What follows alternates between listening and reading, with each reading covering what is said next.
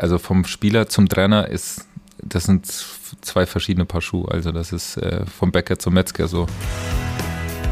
Zweiter Teil des Schalke 04 Podcasts, präsentiert von Feldins. Heiko Westermann, dem hat der erste Teil gefallen. Der ist freundlicherweise im Feldins-Eck hier bei uns in der Arena sitzen geblieben und plaudert jetzt im zweiten Teil mit meinem Kollegen Henrik Hohenberger und mir, Dominik Abel, über die heißblütigen Spanier, die dafür sorgten, dass er Sevilla ablösefrei verlassen konnte, über die Zeit bei Ajax, wo ihm Peter Bosch, der damalige Trainer, gesagt hat, Junge, du kannst gern zu uns kommen, aber ganz ehrlich, du spielst nicht.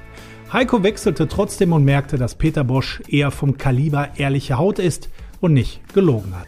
Mittlerweile kann er Felix Magath wieder in die Augen schauen und auf den Sieg in Wembley ist er stolz, aber Vermisst er auch etwas in seiner Karriere? Hört rein. Viel Spaß. Heiko, heute in der zweiten Halbzeit unseres Podcasts mit dir hier im Felddiensteck möchten wir mit dir auf deine mehr als 15-jährige Laufbahn zurückblicken. Da hast du ja einiges erlebt, einige Stationen, einige Vereine, einige Erlebnisse. Bist du bereit? Ich bin bereit. Dann fangen wir mal ausnahmsweise nicht vorne an, sondern äh, hinten. Vor ziemlich genau fünf Jahren, 28. April 2018, hast du damals als Spieler von Austria Wien dein Karriereende bekannt geben müssen. Und zwar mit folgenden Worten. Es kommt die Zeit, da sagt dein Körper, jetzt müsstest du langsam mit dem Fußball aufhören. An diesem Punkt bin ich jetzt angekommen. Was war denn der Punkt oder was, was ist passiert? was war ausschlaggebend? Ja, ausschlaggebend war eigentlich das Jahr zuvor im äh, Oktober, November. Hatte ich mir Europa League verletzt ich weiß gar nicht, gegen wen es war jetzt genau, gegen Mailand oder gegen. Auf jeden Fall hatte ich mich verletzt. Ich hatte äh, ein dickes Knie gehabt und äh, bin danach zum Arzt. Und er hat gesagt, ja, äh, schaut nicht gut aus, dann musste operiert werden. Und dann sage ich, ja, wie schlimm ist es denn? Dann sagt er, ja, ein Knorpelausbruch 1,2 Zentimeter. Und dann sage ich, ja, okay, das ist, hört sich nicht gut an. Und dann sage ich, sag ich so, kann ich dann nochmal zurückkommen? Sagte, okay, machen wir die kleine OP, die Chance ist 50-50. Und äh, so bin ich es angegangen und habe mich dann durch diese ganze Reha-Scheiße, was ich schon hundertmal gemacht habe, wieder durchgequält, wo ich mir echt zehnmal gedacht habe, musst du das jetzt nochmal machen? Und dann habe ich es wirklich gemacht und dann bin ich im Januar, Februar, bin ich eigentlich, habe ich es nochmal versucht, so im Training und äh, habe dann aber ziemlich schnell gemerkt, dass mein Knie das nicht mitmacht. Und dann habe ich gesagt, äh, ich lasse es. Also es macht keinen Sinn. Ne? Ich wollte ja mit meinen Töchtern auch noch äh, ein bisschen was machen später. Das ist aber schwierig, ne? Wie heftig war das für dich zu akzeptieren? Dadurch, dass es nicht das äh, höchste Niveau, also was heißt es nicht das höchste Niveau war, sondern wenn man es jetzt mit der Bundesliga vergleicht, ist jetzt die österreichische Liga äh, vielleicht dritte Liga, zweite Liga, ne? Und ähm, man spielt vor 6.000, 8.000, 10.000 Fans. Ja, das ist jetzt nicht 60, 70. Also war der Absprung nicht so groß vom Profifußball weg. Ja, und du hast schon einiges erlebt, ne? Ja, ja. Man, viele haben ja immer gesagt, ja, wenn, wenn du aufhörst, da, da kommt erstmal ein Loch. Aber ich habe dann ziemlich schnell eigentlich erkannt, dass ich mir ganz schnell was Neues suchen muss. Und bin dann sofort an die Uni St. Gallen, habe da mein Sportmanage-Diplom gemacht, das auch in Verbindung damals mit Schalke war. Ja. Wer war da in deinem Kurs?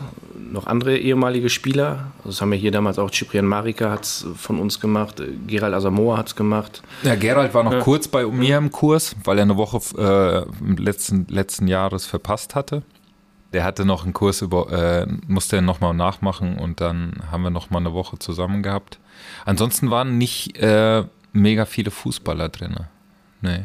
Aber sonst interessante Leute? Ja, brutal. Also wahnsinnig interessante Leute aus, aus äh, Firmen, äh, Sportmanager, äh, Banken, Anwälte, äh, also ganz bunt gemischt, äh, sehr interessant aus dem Tennis, Eishockey, äh, ja.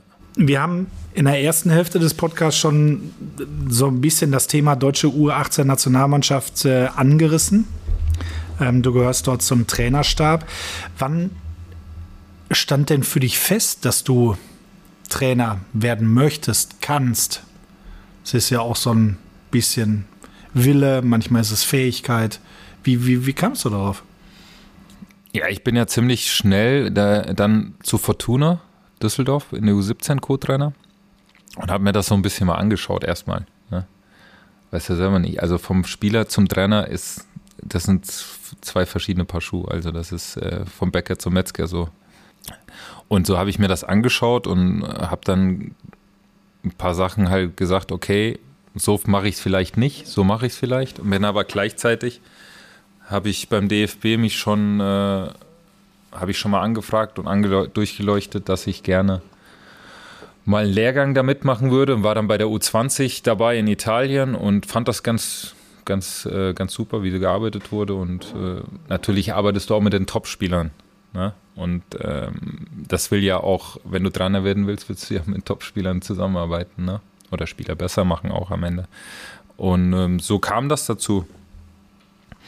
Und bis heute macht Spaß. Ich habe hab noch verschiedene andere Projekte. Ich war äh, brutal viel hospitieren über Firmen, äh, andere Vereine im Ausland. Das kann ich halt alles beim DFB machen. Das kommt auch noch hinzu. Ne? Wenn ich beim Verein bin, kann ich das nicht mehr machen. Hast du denn deine Lizenzen schon während deiner aktiven Laufbahn gemacht? Nee, nee. Alles das danach? ging damals gar nicht. Ich hätte da gar keine Lust gehabt. Ähm, jetzt alles danach. Also ich habe noch, den Fußballlehrer fehlt mir noch. Und äh, ja. Willst du denn mal Cheftrainer werden? Momentan ja, aber am Ende weißt du nie, wo der Weg hinführt. Äh, vielleicht geht es doch am Ende irgendwann mal in den Managementbereich. Wenn es nicht so funktioniert, wie, wie man vielleicht will, wo man sieht, okay, da sind doch meine Stärken eher. Aber momentan macht Spaß und ich glaube, äh, ich kann mit den Jungs gut arbeiten, ja. Cool. Das ist auf jeden Fall ein spannender Jobtrainer. Ne? Ich habe bei transfermarkt.de immer nachgeschaut, wie viele verschiedene Trainer du denn in deiner Laufbahn hattest. Äh, Fürth, Bielefeld, Schalke, Hamburg, Ajax, bitte Sevilla, Austria, Wien. Also wirklich nur die Trainer im Profibereich. Jetzt nicht äh, U19, U17, nur im, wirklich nur Lizenzspieler. Was meinst du, wie viele sind das gewesen? Ja, wenn du jetzt so sagst, dann, äh, warte mal, elf von Hamburg. Vier, ich schätze mal 24. 25. Wobei ich habe äh, auch die Interimstrainer dazu genommen. Also Rodolfo Cardoso ja, zum Beispiel, ja. der hat dann äh, nur drei Spiele machen dürfen, weil ihm die Fußballlehrerlizenz gefehlt hat, aber das ist schon eine krasse Zahl, ne? Aber du hast gerade elf in Hamburg. Also wusst, weißt du, dass du elf Trainer in Hamburg ja, hattest? Ja, das wusste ja jeder ungefähr. Also ich wenn du Interview hattest dann, äh, ja, du hattest ja elf Trainer in Hamburg. Und ich so, ah, okay. Ja, deswegen weiß ich das. okay, okay verstehe. verstehe. Also da waren zwei Interimstrainer dabei. Also neun plus zwei Interims. Ja. Bevor du es dir mit deiner Trainerkarriere anders überlegst, machen wir mal schnell weiter. Welcher deiner Trainer war denn der wichtigste für dich? Also, ähm, Ludwig Driefellner kennt wahrscheinlich keiner mehr. Der war damals Manager bei, bei Kräuter Fürth. Das war eine ganz wichtige Person in meiner, meiner äh, ähm, Eugen Hach natürlich, der mein erster Trainer. Ähm, ein Saarländer. Kennt wahrscheinlich noch der eine oder andere. Ja. Ähm, und danach äh, Thomas van Hesen. Das waren schon die drei prägend, prägendsten Figuren für mich. Aber das war auch der Anfang sozusagen. Ja. Thomas van Hesen war dann in Bielefeld, ne? Genau, ja. Und das waren die prägendsten, weil es deine ersten Trainer waren? So in ja, weil es auch, ein gut, auch gute Trainer waren. Okay. Ne? Also die haben einen klaren Plan gehabt, was sie machen wollen. Einfach, konkret. Und ähm, so konnte man sich dran richten, äh, an, dran halten und wachsen. Ne? Unter Eugen Hach hast du auch dein Profidebüt gefeiert. Ähm, weißt du noch, wie und was er dir zum Beispiel bei, der Einwechslung gesagt hat. Es war damals in der 55. Minute, 26. Januar 2003. Lang, lang ist her. Weiß ich nicht mehr, was er mir gesagt hat. Es war kalt, das weiß ich noch. Nein. 26. Januar. Junge, lauf dich warm oder ja. irgendwie sowas. Nee, nee, keine Ahnung, weiß ich gar nicht mehr. Nee? Ich hatte ein gutes Verhältnis mit ihm. Er war ein, äh, ein einer von der alten Sorte, aber wir hatten ein gutes Verhältnis. Kannst du dich an die Situation noch erinnern, außer dass es kalt war? Also nee, hast du dich also gefreut, warst ich, du nervös? Oder? Ja, nervös war ich, war ich immer. Vor jedem Spiel, auch wenn ich eingewechselt wurde, war ich immer nervös. Ähm, ich weiß gar nicht, gegen wen war es? War das? Duisburg. Duisburg. Duisburg, genau. Duisburg. Ich kann mich noch dran erinnern, äh, vage, Wobei ich aber, äh, ja, ähm, Wahrscheinlich komplett im Tunnel, ne? Also dieses, wo man drauf Ja, kann- hinarbeitet. ja, oder kann- kann ja ich, war, ich war bis vor zwei Jahren stark davon ausgegangen, dass mein erstes Spiel Eintracht Frankfurt war. Ich weiß nicht wieso. War aber nicht so. Nee, war nicht so. nee, war falsch. Ja. Ja, oder wir haben falsch geguckt, aber wenn du jetzt gerade auch Duisburg bejahst. Nee, es war schon Duisburg, ja. Also die Partie, es war der 18. Spieltag. Ihr habt äh, 1-0 gewonnen. Ich verrate dir was. Vielleicht erinnerst du dich nicht. Du hast das Tor nicht gemacht. äh, bis zum Saisonende hast du dann, abgesehen von einem Spiel in jeder Begegnung auf dem Platz gestanden, häufig über die vollen 90 Minuten. Wie kam es dazu? Hast du dich, ja, ich sag jetzt mal bei dem harten Hund Eugen Hach aufgedrängt? Also hast du, hast du durch ja, Leistungsfähigkeit, hast du dadurch bestochen? Wie war das damals? Ich glaube, ich hatte immer, ich war, ich hatte immer große Qualitäten und eine von da war natürlich schon diese Durchsetzungsfähigkeit. Bloß bis ich es kapiert hatte, hat es halt ein bisschen gedauert. Und das war halt damals, wie ich 19 war. Ähm, ich Hat bin mit deine Mutter dir schon damals Nein, ich war mit 17. Mit 17 bin ich ja damals schon bei den Profis gewesen, Ja. gefühlt. Ja. Und äh, ich sag mal so, für mich waren dann am Anfang mal andere Sachen wichtiger als Fußballspielen. Ja, zum ersten Mal von zu Hause weg und so, äh, die ganze Chose. Und dann so richtig kapiert habe ich das eigentlich mit 19 dann mal, ey, du hast eine Riesenchance, hier Profi zu werden, äh, dann ergreif sie. Und dann hat Eugen Hach das auch so gesehen und hat mich dann äh, spielen lassen. Man muss aber gleich sagen, ich bin als Offensivspieler zu Fürth gegangen. Also ich war ein klarer Offensivspieler und habe nie in der Abwehr gespielt. Und er hat dann irgendwann gesagt, ey, du bist schnell, du bist kopfballstark, kannst ein bisschen kicken, hinten rechts ist ein Platz frei. Ja, und so kam es überhaupt dazu, dass ich äh, da hinten reingerutscht bin. Ne? Aber wie reagiert man da als 17-, 18-Jähriger? Sagt man, boah, ich bin Stürmer, ich will doch vorne bleiben? Oder sagt man, ich nehme jetzt diesen Platz, das ist meine Chance? Nee, natürlich habe ich dann äh, natürlich sofort. Also ich, ich meine jetzt, kann man sich dann mit dieser Position identifizieren oder sagt man, ich mache das jetzt mal ein paar Wochen und dann wird er schon sehen, dass ich als Stürmer besser bin? Nein. Auf jeden Fall, äh, mir war das sowas von egal. Außer als Torwart hätte ich jetzt jede Position gespielt. Also das wäre mir sowas von egal gewesen. Das ist ja auch ein kleines Problem, das wir heutzutage in Deutschland haben. Das denken manche Spieler, die können sich die Position aussuchen. Ist nicht so. Ja? Jeder Spieler will im Zentrum spielen. Aber wenn er ein cleverer Spieler ist und schnell ist und gewisse Sachen kann, dann sollte er sich lieber die Position aussuchen, die wenig gespielt werden, weil dann ist die Möglichkeit viel höher, um vielleicht am Ende Bundesligaspieler zu werden. Ja, aber so vor 33 Jahren haben wir zum Beispiel einen guten Stürmer, glaube ich, Nachwuchsstürmer in Deutschland gehabt. Der hat so über 100 Tore für die SG Schimbron geschossen, habe ich gelesen. Stimmt das? Ja, ich hatte mal in einer Saison weit über 100 geschossen, ja, das stimmt. Hast du alleine gespielt oder was? Ja, keine Ahnung. Ich meine, das gibt's ja heutzutage auch noch. Also wir hatten eine gute Mannschaft und damals war, ja, ich war Stürmer halt. Ne? Und habe halt im Spiel sechs, sieben Tore jedes Spiel geschossen. Folgt.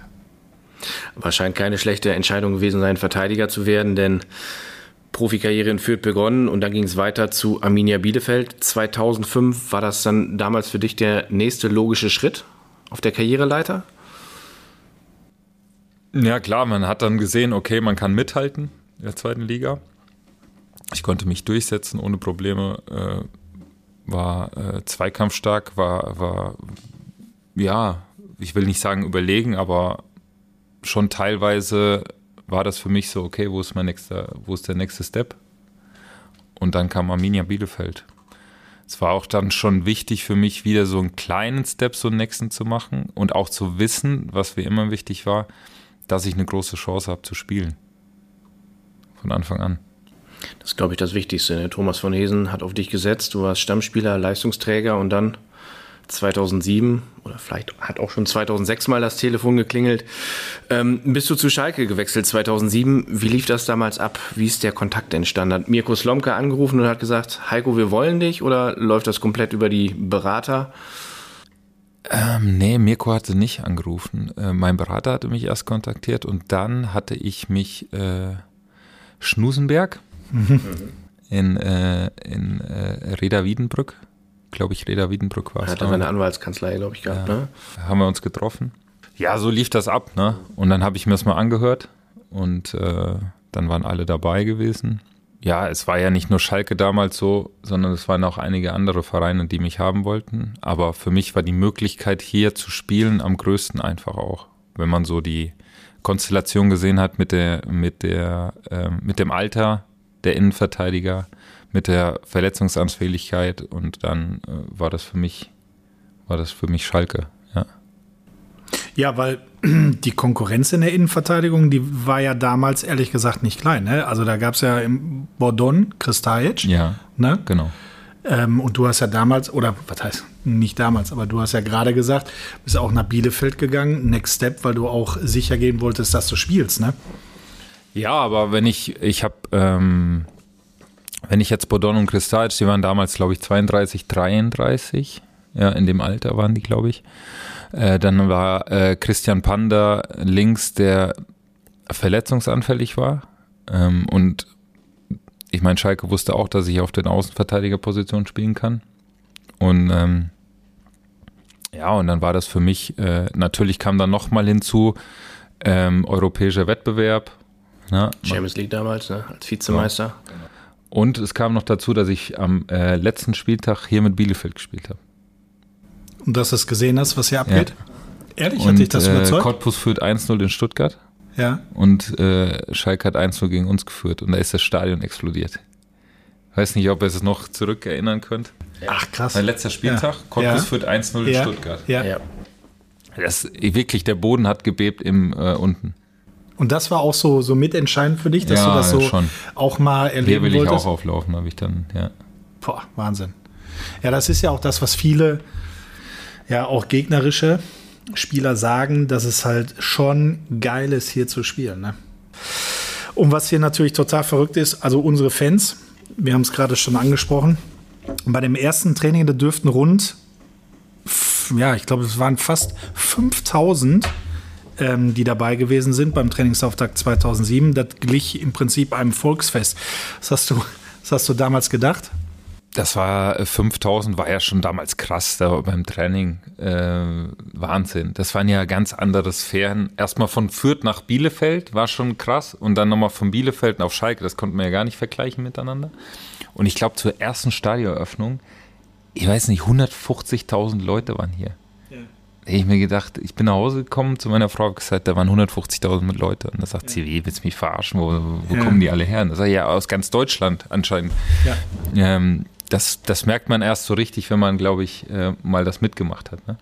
Ja, wir haben es hier gesehen, als die T-Shirts verkauft worden sind für die Choreografie, unten weiß, oben blau.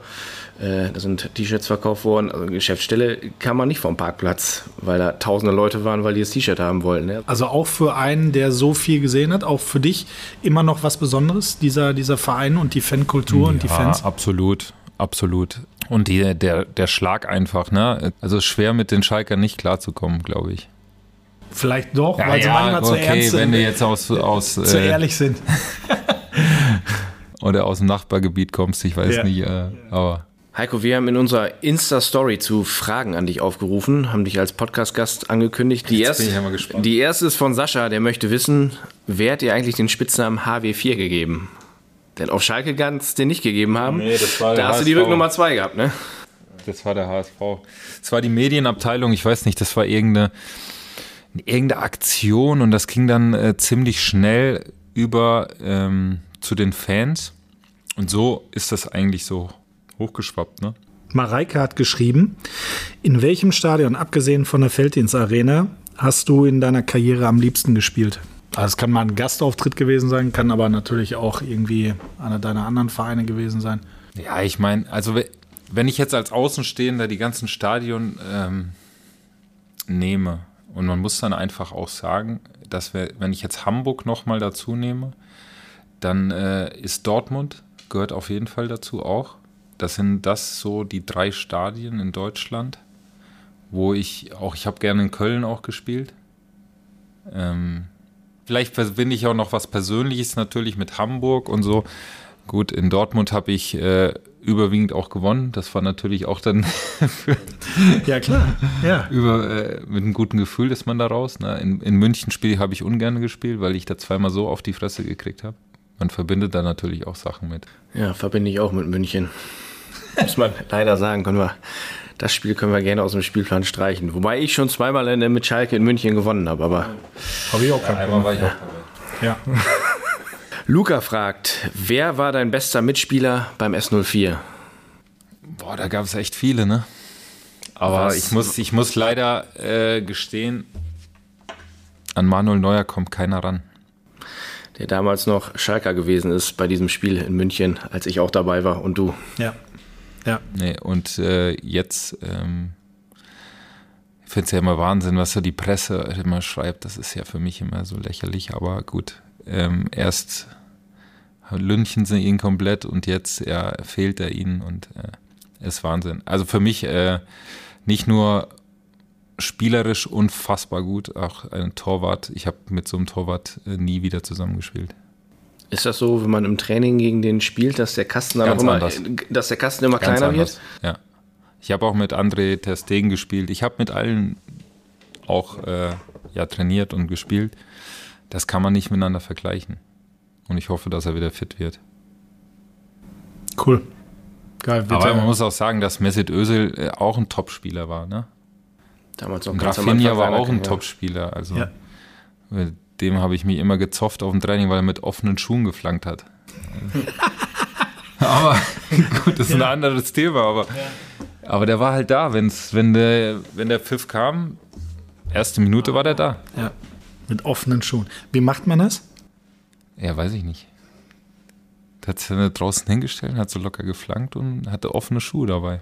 Ja, Brasilianer halt. Andi hat geschrieben, an welchen Moment aus deiner Schalke-Zeit denkst du am liebsten zurück? Ah, es gab viele schöne Momente. Ich glaube, so diese, diese, dieses Porto-Spiel war, war schon war Champions League Achtelfinale war schon top. Ähm, so dieses Erlebnis auch mit dieser mit diesem Druck, wo wir da standgehalten haben und wie dann, äh, wie wir das Elfmeterschießen noch gewonnen haben. Das war schon, äh, war schon super. Ja, weiß nicht, dann äh, natürlich im letzten Jahr nochmal Vizemeister, da wäre vielleicht noch ein bisschen mehr drin gewesen, aber äh, haben dann zu Hause oder Bayern hat leider nichts mehr abgegeben am Ende, sagen wir mal ja. so. Ja. ja, am 33. Spieltag hätten wir es noch reißen können. Äh, du machst, glaube ich, sogar das Tor in Berlin ja. bei Hertha. 32. Spieltag. Oder 32. Spieltag. Äh, Bayern gewinnt dann aber auch. Ich weiß gar nicht mehr gegen wen. Ich weiß nicht, ob es Gladbach, Gladbach war. Gladbach, ne? Ja, und dann war es eigentlich schon vorbei, weil die Bayern dann leichtes, leichte, leichte Spiele hatten. Ne? Und wir haben dann zu Hause gegen Bremen verloren. Am letzten Spieltag, wo es aber, glaube ich, um nichts mehr ging. Ja. Da wo es schon durch war. Und du hast gerade Porto angesprochen, war ja dein, deine erste Saison als Schalker, Champions League Achtelfinale. Ähm, wir gewinnen das Elfmeterschießen da. Auch Manu ein unfassbares Spiel gemacht. Also ich erinnere mich an eine Parade kurz vor Schluss. Ich weiß nicht, wie er den gehalten hat, äh, von Lisandro Lopez, glaube ich. Ja. Ähm, unfassbar einfach. Ähm, der hat Handball geguckt. Ja, ne? in, in der Saison ähm, auch zwei Derby-Siege. Dein allererstes äh, Heimspiel hier war, war ein Derby. Ähm, 4-1-Sieg gegen, gegen Dortmund. Äh, Rückspiel haben wir da auch gewonnen. Hat äh, Fabian Ernst eines seiner zahlreichen Tore für Schalke geschossen. Sein einziges. Asa macht die Vorlage per Hacke. Ähm, da war schon so eine ganz, ganz gute erste Saison, ne? Fabian ja, Ernst, der Knipser. Klar, die Saison war, war mega. Ähm, ich glaube, in der Champions League wäre noch mehr drin gewesen damals. Äh, wir waren gegen Barcelona, fand ich einfach in den zwei Spielen die bessere Mannschaft, haben leider das Tor nicht gemacht. Aber ähm, ja, ich bin ein Nationalspieler geworden, auch in dem Jahr. Das war auch nochmal ein tolles Erlebnis und äh, rundum äh, war es einfach eine coole Saison. Ihr seid am Ende Dritter geworden. Das war damals noch Champions League Qualifikation. Also es war nicht äh, direkt äh, Einzug in die Gruppenphase. Und die Lose, die waren eigentlich alle machbar im Lostopf. Und dann gab es da Atletico Madrid. Hier das Hinspiel habt ihr gewonnen. Rückspiel dann verloren und äh, ja, es war der, der Abstieg in Anführungsstrichen in die, in die Europa League. Wie war das für euch? War man da frustriert oder hat man dann am Ende gesagt, komm, Hauptsache international? Also frustriert ist man natürlich, wenn man ausscheidet. Natürlich, ich meine, Atletico war natürlich ein Brett damals und die haben uns halt wirklich in, in Madrid, war nicht, ich habe ja auch mit, mit äh, Sevilla da gespielt, ist es nicht leicht, da zu spielen einfach. Und die waren damals auch richtig gut, muss man auch sagen. Äh, sogar besser als heute. Und äh, ja, dann sind wir in die Europa League und die Gruppe war auch irgendwie ganz komisch, weiß nicht. Also ganz komisch ist das. Und dann fing es eigentlich so ein bisschen an. Das, das, das, ganze Jahr war so ein bisschen dahin. Ich glaube, wir haben das siebte abgeschlossen dann oder so, ne? Genau, Europa verpasst, war turbulent. Also im Vorjahr ist, ist Mirko Slomka schon entlassen worden in der Schlussphase. Dann kam Fred Rütten, ähm, lief dann aber auch nicht so super. Dann haben Mike Büskens, Juri Mölder wieder übernommen, äh, Olli Reck. Ähm, du hast in dem Jahr mal außen, mal innen, mal rechts, links verteidigt, auf A6 einige Spiele gemacht. Wie fasst man so eine wechselhafte Saison in zwei, drei Sätzen zusammen. Muss man erlebt haben? Macht einen stärker oder? Ja, wir, ich glaube, wir hatten nicht damals einfach eine gute Balance. Ähm, die Mannschaft war ja gut. Hm. Also es ist ja nicht so, dass wir eine schlechte Mannschaft hatten. Ne? Definitiv nicht. Also äh, wir haben für unsere Verhältnisse einfach viel zu wenig daraus gemacht, glaube ich. Woran liegt das? Ich kann es dir nicht genau sagen, woran das gelegen hat. Wir haben natürlich mit Fred Rütten äh, meiner Meinung nach ähm, für mich persönlich einen super Trainer gehabt, der sich ja extrem schwer getan hat mit Schalke. Was man, äh, weiß ich, also ich will jetzt nicht zu viel sagen, aber wenn ich äh, Schalke Trainer oder äh, dann muss ich Schalke verstehen, wie Schalke tickt, äh, der Schalke handeln kann, sagen wir mal so, eine starke Person und dann kann das auch funktionieren. Fred Rütten war ein super Trainer, aber er hat nicht zu Schalke gepasst. Und dann kam Felix Magath. Passte der zu Schalke? Ja, schon in gewisser Hinsicht klar. Passte er mit seiner, mit seiner Art. Ne? Ähm, ich glaube schon, dass die, die Fans ihn gemocht haben, auch mit, seinem, mit dem zweiten Platz. Es ist natürlich da damals auch einiges in die Brüche gegangen, aber ähm, ansonsten passte er schon zu Schalke, finde ich schon. Wie hast du reagiert? Man hörte ja von Felix Magath einiges. Der ist das Jahr zuvor mit Wolfsburg Meister geworden. Wie soll ich reagiert haben? Ich musste früher aus dem Urlaub zurück. Ich hatte gerade neun Tage erst Urlaub gehabt, war mit der Nationalmannschaft in Amerika. Und ähm, dann rief mich die äh, Sekretärin an, seine, und sagte, äh, ich müsste morgen zum Training kommen. Da ich gesagt, ich bin noch im Urlaub, ich bin in der Schweiz, ich kann jetzt nicht kommen. Sagt, ja, äh, Herr Macker hat gesagt, du musst morgen da sein. Da sage ich, das kann ja nicht sein. Ja, und dann bin ich echt morgens äh, nachts über Nacht zurückgefahren mit, den, äh, mit meiner Kleinen und äh, bin dann am Nachmittag auf dem Trainingsplatz gestanden. Hatte neun Tage Urlaub. Und so äh, war die erste Begegnung mit Felix Magath. Also ein guter, ein, ein guter Einstand. Hallo, schönen guten Tag. Ich wollte mich mal vorstellen. Aber er hat dich erkannt. Es gibt ja die, die Geschichten, dass Sebastian Schweinsteiger oder andere Spieler gefragt hat, wer sie sind. Also bei dir wusste er. Ja, er hat mich erkannt, hm. natürlich. Aber es war natürlich ein, ähm, ein Wechsel ähm, des Trainerstabs, wie man sich kaum vorstellen kann. Das glaube ich wohl. Felix Magath gilt als harter Hund. Von außen betrachtet hat es so ausgesehen, als wenn ihr wirklich fit gewesen seid.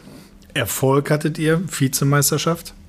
Wie hat es sich angefühlt? Besser als das Jahr davor dann? Ja, absolut. Wenn du gewinnst, fühlt sich immer alles besser an. Äh, wir haben aber auch viel gelitten.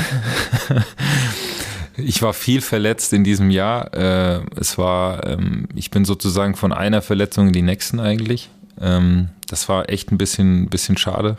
Und bin nie richtig fit geworden in der ganzen Saison. Also hast du dich zu sehr unter Druck gesetzt? Wolltest ja, natürlich. Ich wollte unbedingt spielen und ähm, ich war natürlich auch äh, der Kapitän äh, damals gewesen und ja. hatte dann äh, nach dem vierten Spieltag, glaube ich, oder dritten Spieltag schon einen Außenbandriss und habe dann weitergespielt, was ich nicht hätte machen sollen. Aber das weiß man im Nachhinein dann immer besser und dann hatte ich direkt einen Knorpel in äh, Außenmeniskus kaputt in der Winterpause und so hat sich das gezogen. Und dann habe ich die Weltmeisterschaft noch zum Schluss verpasst durch einen Fußbruch in der 94 Minute in äh, äh, Bulgarien. Also ähm, Also ein gutes Jahr für mich. Ja. Du hast die Kapitänsbinde getragen. War ja schon ein rasanter Aufstieg, ne? Was hat dir das bedeutet? Ja, extrem viel, extrem viel, klar. Es war, war damals, dass äh, die Jungs äh, oder die Binde da auf, aufs Feld zu tragen, war, war, war super schön. Aber ich habe das ja nie so empfunden, dass es jetzt äh, ja, was extrem Wichtiges wäre, ne? sondern äh, ich war stolz. Bist du damals gewählt worden? Oder hat. Äh, Ich glaube, Felix Magath hat das bestimmt. Aber das war damals sowieso e egal. es war wirklich egal. Was, was meinst du damit? Es war egal. Nein, wer da jetzt am Ende Kapitän macht, glaube ich, das war, es, es war, äh, das wäre jetzt egal gewesen. Ich meine, wir hatten genug Typen in der Mannschaft, die es machen hätten können. Ja, trotzdem muss man aber akzeptiert werden, ne? Nein, wir hatten ja in der Mannschaft ja äh, ein gutes Verhältnis. Ich war ja auch schon zwei Jahre da. Gab es da ein besonderes Highlight? Weil wir gerade über Highlights gesprochen haben, allgemeine von Schalke. Gab es in dieser Vizemeister-Saison irgendein Highlight? Oder ist sie dir nur negativ im Gedächtnis geblieben? Da gab es einige Highlights, aber ich kann, nicht, ähm, kann ich nicht erzählen. Aber Highlights gab es genug. Okay, also außerhalb des Platzes da. Nee, Highlights gab es echt genug da. Es war, es war schon Wahnsinn, ne? Wenn man so immer, man, man sagt ja immer so und hört so überall, ja, wenn du Felix Magath nicht gemacht, ey, wenn der jetzt kommt, ey, Hut ab, bin ich mal gespannt, was du sagst. Und wenn du im Nachhinein da drauf schaust und denkst dir, was du damals gemacht hast, das könnte heute kein einziger Spieler mehr machen. Die Oder würden nach der Hälfte, nach der Hälfte würden die einfach zusammenbrechen, würden aufgeben. Was wir damals gemacht haben. Ich erinnere mich an ein Training 135 Minuten und dann ging es am Eingang zum Parkstadion hoch Richtung Kabine. Dann äh, die, die ersten Spieler hoch und hat äh, Felix mal gesagt, nein, nein, andere Richtung. Und dann ging es nochmal ins Parkstadion. Treppenstufen zählen. Das fand ich aber nie schlimm. Ne? Das fand ich nie schlimm. Fand eher so die Läufe, diese 400 Meter Läufe und so, das fand ich Die richtig etwas scheiße. schnelleren. Ja. Eigentlich, wo du dann die 400 Diese Meter länger, langen, langen, langen. Sprints, ne? Diese langen Sachen, auf die fand ich 80, extrem 90 scheiße. Ne? Ja. ja, okay. Morgens um sechs in Herzlake. Ja, du, hier, hier haben bei uns in den Podcasts, liebe Zuhörerinnen und Zuhörer, ihr könnt ja gerne mal durchscrollen. Da sind einige Profis und ehemalige Profis gewesen, die unter Felix Magath trainiert haben. Ne? Sascha Rita zum Beispiel, der vom schönen Sandstrandausflug erzählte und keine Ahnung was alles. Ne? Aber viele sagen, äh, dass sie auch sehr viele unter ihm gelernt haben. Ne? Also in jeglicher Hinsicht. Also einiges ja, man war kann für das sie sehen, übertrieben. will. Also Felix Magath und ich, wir haben mittlerweile ein gutes Verhältnis wieder. Wir hatten damals nicht das beste Verhältnis auf Schalke. Es ist ja nicht von ungefähr, dass ich gegangen bin. Warst du noch müde nach der Rückreise aus der Schweiz? Genau. Dass ich, es ist, kommt ja nicht von ungefähr, dass ich gegangen bin. Damals äh, hat ja auch keinen Sinn gemacht, von Schalke zum HSV zu wechseln. Also rein sportlich gesehen. Und aber wir kommen miteinander klar und äh, vielleicht hat man damals als junger Kerl auch, auch nicht alles so verstanden, was er eigentlich wollte. Ne? Aber gut. Das ist lange her und Vergangenheit.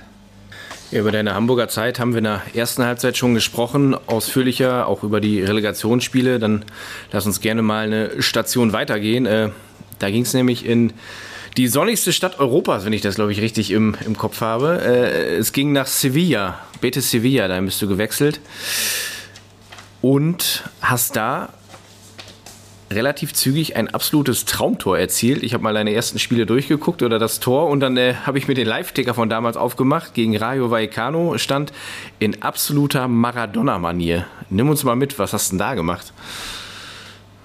Boah, ich habe hinten den Ball gewonnen, habe einen Spieler ausgespielt und bin dann, äh, habe einen Diagonalball gespielt und bin hinterhergelaufen und ähm, Ruben Castro hat den Ball wieder reingepasst und ich habe dann das Tor erzielt. Ne? Also ja, es war jetzt nicht hochspektakulär, fand ich.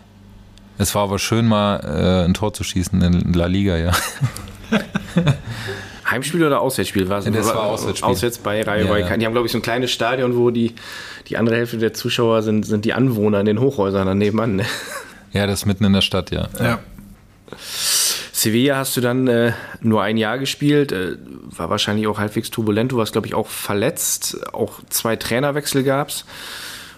War das so der Grund, warum du zu Ajax 2017 gewechselt bist? Oder? Ja, das war, das gab, mhm. Also es war eigentlich Wahnsinn. Also die ganze Sevilla-Geschichte war eigentlich Wahnsinn. Ich hatte drei Jahre Vertrag und habe mich im Rückrundenspiel im ersten in Barcelona so katastrophal äh, gegen Suarez, habe ich mich so verletzt.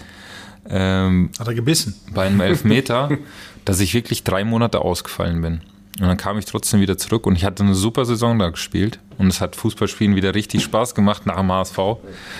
Und ähm, jetzt muss man sich vorstellen, die, die Andalusier, die also die denken so mehr äh, ja, mit, mit dem Herz so, so heißblütig halt, ne? Und dann ähm, kam neuer Trainer, neuer Manager, neuer Präsident. Der Manager ruft mich nach der Saison in die, äh, ins Büro und der konnte auch nur halb Englisch, aber ich konnte damals schon zum Glück Spanisch und hat mir so erklärt, ja, dass ich den Verein verlassen kann. Da sage ich, wie? Ich kann den Verein verlassen. Ja, du, äh, alles alte, was der alte Manager und Trainer gemacht hat und der Präsident, ähm, die können jetzt alle gehen. Ich sehe, ich habe nur zwei Jahre Vertrag. Wie, wie stellen Sie sich vor? Ja, ähm, du kannst jetzt gehen, also du kannst natürlich auch gerne hier bleiben, aber wir planen nicht mehr mit dir. Ich so, ja, alles klar, geben Sie mir die Hand, dass ich ablösefrei gehen kann. Ne? Ich hatte eine gute Saison gespielt, es wäre ja kein Problem gewesen für mich jetzt irgendeinen neuen Club. Aber ich wollte ja eigentlich gar nicht weg. Das kam ja auch noch hinzu, weil mir jetzt echt gut gefallen. Und ich rufe dann äh, meinen Manager an und sage, du, wir können weg. Der hat gerade zu mir gesagt, ablösefrei kann ich gehen. Da sagt er, wie? Ja, ist halt so. Und dann kamen ziemlich schnell einige Vereine und dazu äh, zählte Ajax auch, ja. Ja, es ist Wahnsinn, ne? Es hat selbst die Fans damals und, und, und Sevilla hat es überhaupt nicht verstanden. Das hat keiner verstanden. Verrückte Geschichte. aber das, das wird vielleicht heute auch nicht mehr, aber damals war es so gewesen. Das war ja Wahnsinn. Aber ans Ablösefrei haben sie sich gehalten und nicht dann im Nachhinein gesagt, äh, als alles mit Ajax ausverhandelt war, wir kriegen noch drei Millionen. Nee, gar nichts. Und äh, ich meine, die Sevilla-Fans sind durchgedreht. Äh, und dann haben sie gelesen, dass ich zu Ajax Amsterdam Europa League gehe und äh, natürlich. Kriegen noch nicht mal Kohle dafür, ne? Ja. Äh, du hast es in der ersten Folge unseres Podcasts schon leicht angedeutet. Da kommt der alte Sack zu Ajax Amsterdam. 33 warst du damals und kickst dann mit 17, 18, 19-Jährigen zusammen. Wie haben die reagiert? Wie hast du reagiert? Wie war das? Ja, das war natürlich erstmal wieder eine Umstellung von Spanien äh, äh, nach Amsterdam, wobei es fußballerisch gar nicht so eine große Umstellung war, weil Ajax natürlich Top-Fußballer hat und Spanien auch. Also Spanien geht es auch nur ums Kicken. Und, ähm, aber es war schneller, weil die Spiele einfach jung waren und brutal schnell. Und das war nochmal eine Umstellung dann nochmal. Ne? Und für dich als alten Sack, also warum kamen die auf, warum kamen die auf dich? Solltest ja, du. Sie brauchten, sie brauchten einfach so einen, ähm, äh, ja, einen erfahrenen Spieler ja. auch in der Mannschaft, ne? Erfahrenen Spieler, äh, der auch so ein bisschen den Zug da reinbringt, der ähm, und damals war Peter Bosch, war ja damals Trainer und da habe ich mich mit ihm getroffen in Österreich und dann sagt er, ja Heiko, ich kann dir nicht versprechen, dass du, dass du spielst. Da habe ich mir gedacht, naja, okay, das haben wir jetzt schon zehn Trainer gesagt. Und jedes Mal habe ich gespielt, also werde ich diesmal auch spielen. Und diesmal habe ich halt nicht, da habe ich halt nicht gespielt. Das war das erste Mal, ja. Wie hat sich angefühlt? Ja, total kacke. Ich war die ersten zwei, drei Monate, ich habe äh, ich hab jede Woche gesagt, ich, ich gehe hier weg. Weil das das erste Mal für mich war, auf der Bank zu sitzen. Und ich bin ja Fußballer geworden, um zu spielen. Und das war echt scheiße. Und bis ich das akzeptiert hatte, das hat so wirklich zwei, drei Monate gedauert und dann war das auch okay für mich. Dann äh, bin ich auch voll darauf eingegangen und habe dann äh, versucht, äh, die Jungs voll zu unterstützen. Bist du dann in eine andere Rolle reingewachsen ja, genau. vielleicht? Ja. Ja. So hab, es ist ja immer auch ein gutes Zeichen, mal die andere Seite zu sehen. Auch wenn man mal Trainer wird oder mal Manager oder was weiß ich, wenn man mal alle Seiten gesehen hat, wie sich das anfühlt überhaupt. Hattest du Selbstzweifel? Nee, Selbstzweifel hatte ich nicht, weil ich mich ja im Training das Gefühl hatte, ey, ich bin ja drin, ich mache das gut. Aber das hat nicht interessiert, weil immer der Junge gespielt hätte. Bist du dann zu dem Entschluss gekommen, deshalb nochmal nach Austria Wien zu gehen? Oder ja. lag es an Thorsten Fink oder Absolut. woran, woran lag es? Absolut. Ich, ähm, also ich wollte nochmal Fußball spielen einfach. Klar, so cool, äh, Europa League-Finale, nächstes Jahr Champions League und so, geile Mannschaft, coole Jungs und so, aber nochmal auf der Bank sitzen, ja, konnte ich mir nicht vorstellen. Und da habe ich gesagt, ey, bevor ich jetzt aufhöre, will ich so ich will nicht ganz oben aufhören, aber auch nicht ganz unten, sondern so ein Mittelding, wo du nur mit normalen Leuten zu tun hast, wo du nicht so viel Geld verdienst. Vielleicht ist es dann auch einfacher, dieses, diesen Sprung aufzuhören. Und dadurch kam ich dann mit Thorsten Fink wieder ins Gespräch und äh, so ergab sich das, ja. Thorsten Fink, Ex-Trainer in Hamburg, muss genau. man dazu sagen. Ja. Eine Frage kommt mir jetzt noch mal im Kopf. Hast du dich von den Jungs oder haben die dir es dann auch leicht gemacht, weil weil du dich von denen respektiert gefühlt hast in Amsterdam, von den Jungspunden? Ja, absolut. Absolut.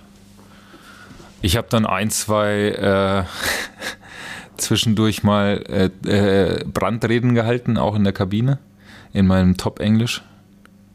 Yes, yes, no, no, not in this way.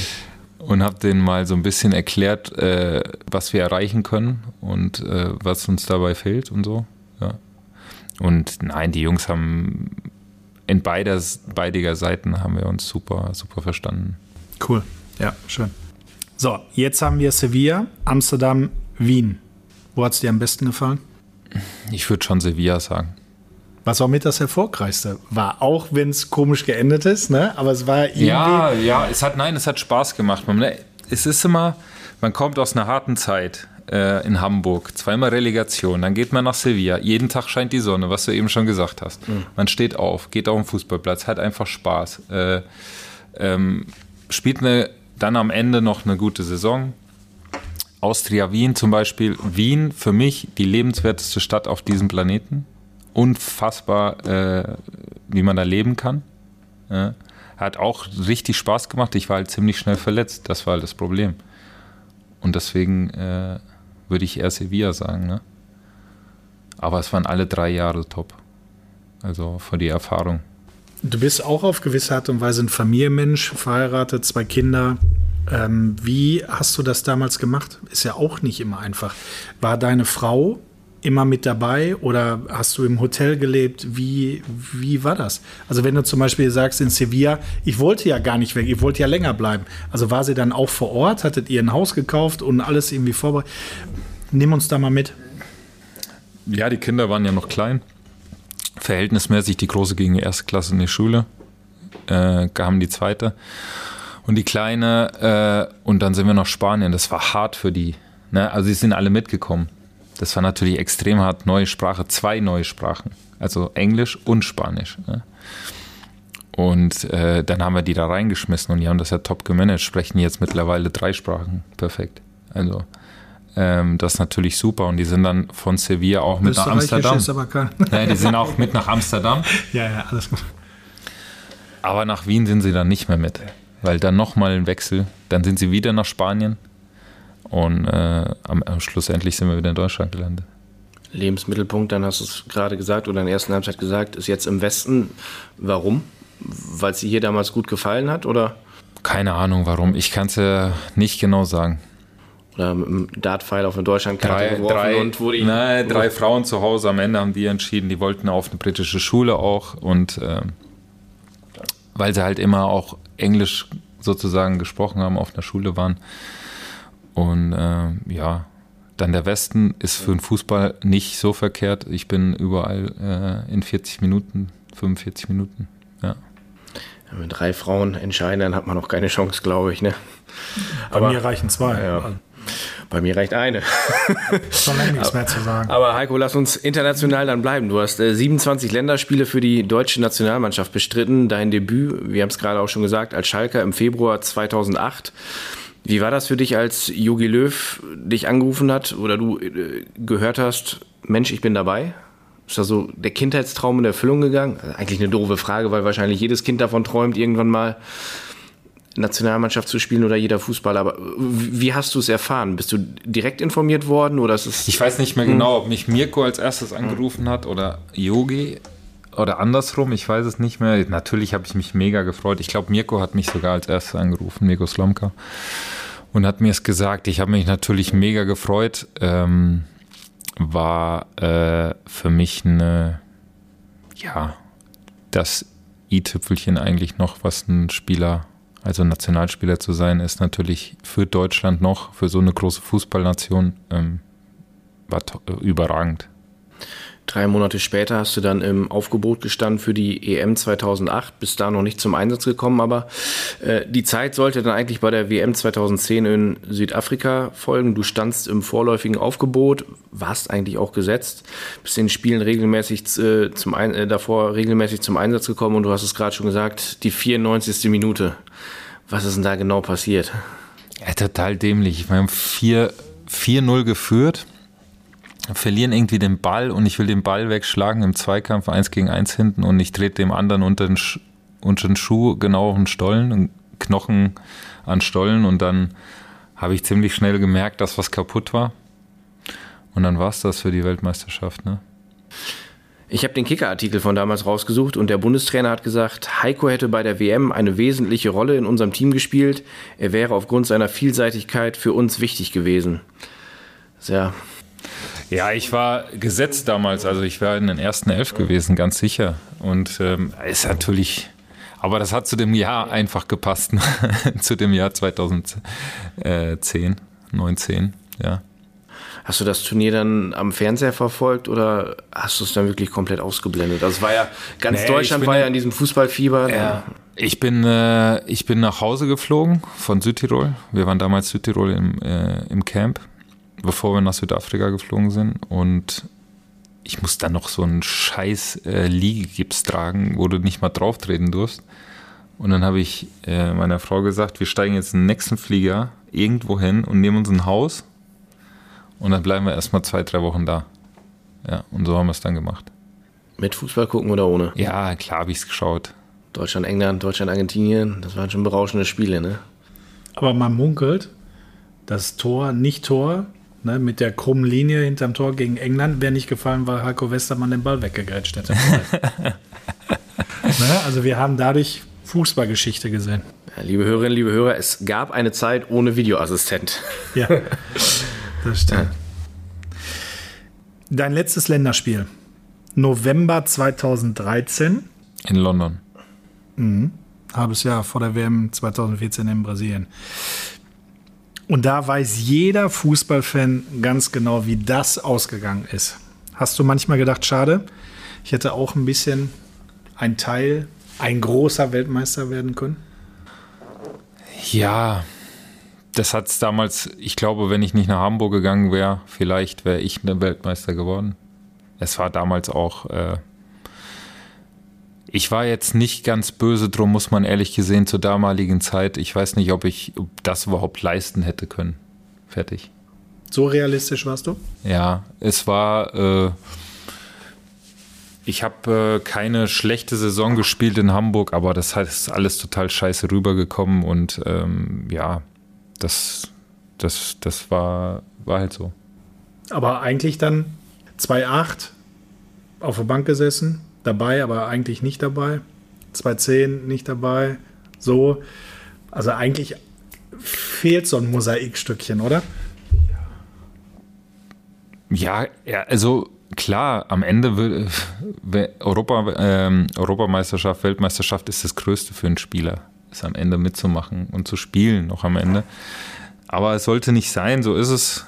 Und äh, was soll ich jetzt da hinterher weinen, ne? Also ich würde die 27 Vielleicht. Länderspiele nehmen. Aber deine Augen fingen gerade so ein bisschen an zu strahlen, als du von London gesprochen hast, von dem Länderspiel. Was hast du da für Erinnerungen dran? Ja, äh, war ein schönes letztes Länderspiel, muss ich sagen. Äh, 1-0 in Wembley gewonnen. Äh, verdient. Nee, war, war eine super Erfahrung. War danach wieder leider nach diesem Spiel verletzt. das ist Wahnsinn gewesen, aber ich musste, glaube ich, dann operiert werden, auch äh, ein paar Wochen später. Aber Nein, war eine, war eine super Erfahrung. Ich glaube, gegen England sind auch immer spezielle Duelle. Ne? Ja, ist recht London, Wembley. Also das ist mehr, ehrlicherweise mehr geht ja in ja, Sachen und, Länderspiel ähm, fast gar nicht. Ja. Gut. Gegen Brasilien in Brasilien. Genau. Das ist vielleicht dann noch. Ja, da war ich in, äh, in China zur Vorbereitung und habe dann zur Halbzeitpause eingeschaltet, weil es da 4 Uhr nachts war. Ja. Und da stand es irgendwie 4-0 oder so, ich weiß gar nicht mehr. Und da habe ich mir gedacht, die äh, wollen die mich jetzt veräppeln. Ich habe erst mal eine Stunde zu spät ein, weil ich mit der mhm. Zeitverschiebung das nicht hinbekomme. Und da denke ich mir, hä, steht da steht doch jetzt nicht 4-0. Grafikfehler. ja. Also ich war hier in Bur in der Markthalle, habe äh, Fußball geguckt und musste dann nach dem äh, dritten Bier relativ zügig äh, auf Toilette und als ich wieder rauskam, habe ich gefragt, boah, steht jetzt schon 2-0? Da sagte einer zu mir, nee, nee, 4-0. da fühlte ich mich etwas äh, auf den Arm genommen, aber als es dann eingeblendet worden ist, äh, konnte ich es tatsächlich glauben. Ich finde auf jeden Fall, eine spannende Karriere liegt hinter dir. Ist ja noch nicht zu Ende, oder? Ja, aber deine aktive Laufbahn. Deine aktive Laufbahn, bist du damit zufrieden? Ja, klar. Wieso soll ich nicht zufrieden sein? Weiß ich nicht. Warum bist du Ja, es ist ja alles so gekommen, wie es kommen sollte. Ich mache mir jetzt keine Gedanken, hätte ich jetzt das gemacht und hier gemacht. Ich, nein, es ist alles so gekommen, wie es sollte und ähm, ich bin zufrieden damit.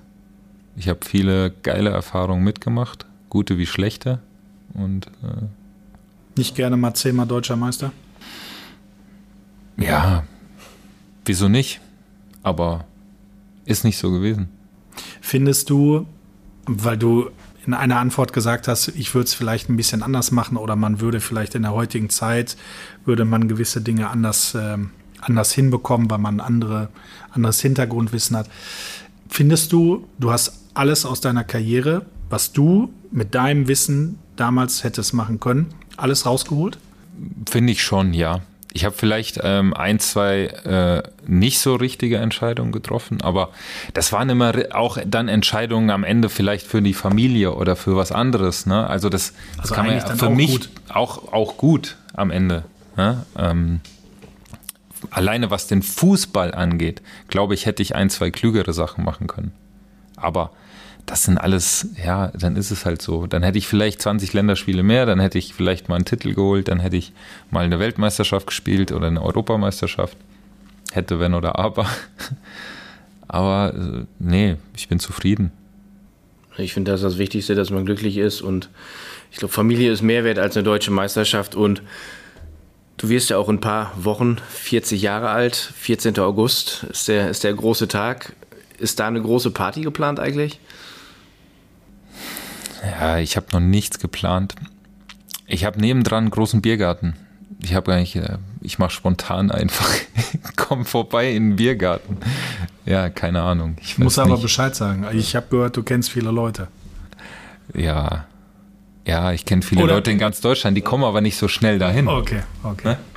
Bist du, bist du eher der, okay, ich bin der absolute Partyfreak und äh, würdest du 200 Leute einladen oder lädst du lieber 20 ein? Boah, 200 gute auf einmal zu finden wird schwer, mit denen du alle zusammen feiern kannst. Ich glaube, das wird schwer, dann lieber 20.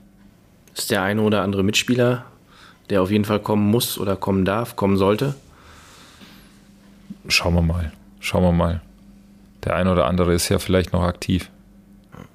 Ist ja auch noch ein bisschen hin bis zu deinem 40. Ich habe mir da auch noch keine Gedanken gemacht. Auf mich kommt das ganze Szenario auch zeitnah zu. Von daher. Ich bin mir auf jeden Fall sicher, dass es eine coole Feier wird.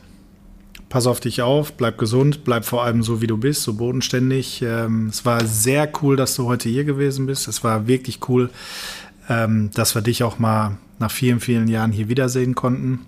Ich hoffe, ähm, dir hat es auch gut gefallen. Ja, natürlich, immer. Und, ich bin immer äh, gerne hier. Ja, und wenn du jetzt noch was auf dem Herzen hast, ob wir irgendwie noch was ausrichten sollen, möchtest du den Schalke-Fans noch irgendetwas sagen? Möchtest du den Heiratsantrag an deine Frau bestätigen?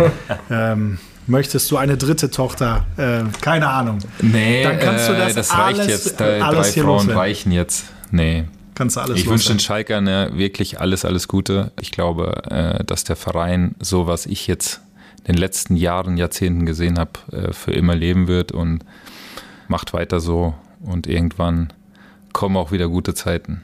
Das ist doch ein schönes Schlusswort, Heiko. Vielen, vielen Dank. Danke.